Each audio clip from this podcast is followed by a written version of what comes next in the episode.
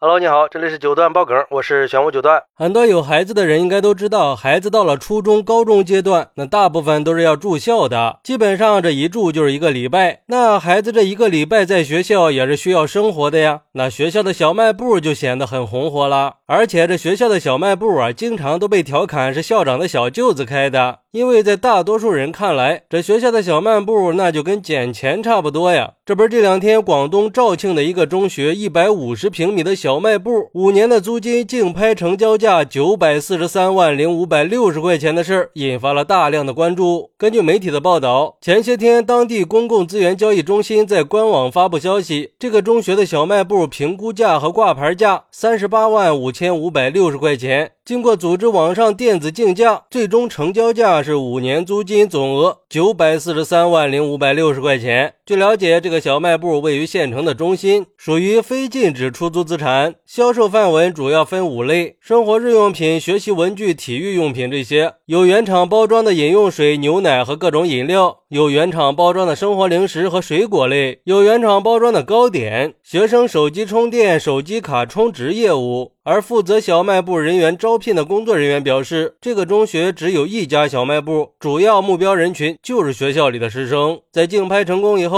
小卖部现在正在重新装修，在开学以后就可以投入使用了。并且根据媒体的了解，这个中学目前有八千三百多个学生，六百多个教职工，加起来那就是足足九千多人啊。之后，这个中学也有工作人员回应说，小卖部的拍卖是公开透明的，没有任何的不正当行为，而且都是按照市场规则来定价的，没有强制或者诱导学生消费的行为。学校呢也会定期的检查小卖部的商品质量和价格，并且听取师生们的意见和建议。不过这个事儿被发到网上以后后啊，还是引发了很大的争议。有网友认为，这么高的租金能不担心吗？毕竟这羊毛出在羊身上嘛。谁知道这老板会不会去剥削学生啊？老板投入这么大的成本，肯定是要从学生的身上找回来的呀。商品的价格和质量就不得不让人担心了。而且这寄宿制的学校，家长和学生沟通起来也是存在壁垒的，学生就很容易成为受害者。关键是这种整个学校只有一个小卖部的情况，很容易形成垄断。学生的选择太少了，就算是觉得贵或者质量不好，也只能咬着牙去买。要知道，学校是学生生活的主要场所，尤其是寄宿制的学校，那就相当于学生的另一个家呀。所以，学校有责任承担起保障学生健康安全和维护学生利益的责任，不能只是想着挣钱。教育的原则和底线不能丢，也千万别让学生成了利益的牺牲品。不过，也有网友认为，这种高价租金和商业潜力本来就是密不可分的。而且，学校里的小卖部是为了给学生提供方便的购物环境，都别在这酸葡萄心态了。前几年，我女儿读书的中学就因为家长投诉，把小卖部给关闭了。结果，学生们都很不满意，说没有地方买零食饮料了，有时候下课迟了都没有饭吃，也没有办法去买东西垫肚子了。像这种情况应该怎么办呀？哪个家长能保证自己家孩？孩子可以准点的去饭堂吃饭呢？可以保证自己家的孩子不贪吃零食呢？可以自己准备应急的干粮？可以不在校园里攀比吃喝？可以控制自己的消费呢？做不到就别叭叭了。哎，这个网友说的呀，虽然不好听，但是还是有点道理的。很多人都觉得这学校是封闭的管理环境，孩子想买本书、买个本子都不能到外边去买，只能在学校里唯一的商店去买，价格肯定比外边贵很多。但是咱们反过来想一想，如果说学校把学生们都放开了管理，那作为教育机构应该怎么去确保学生的安全呢？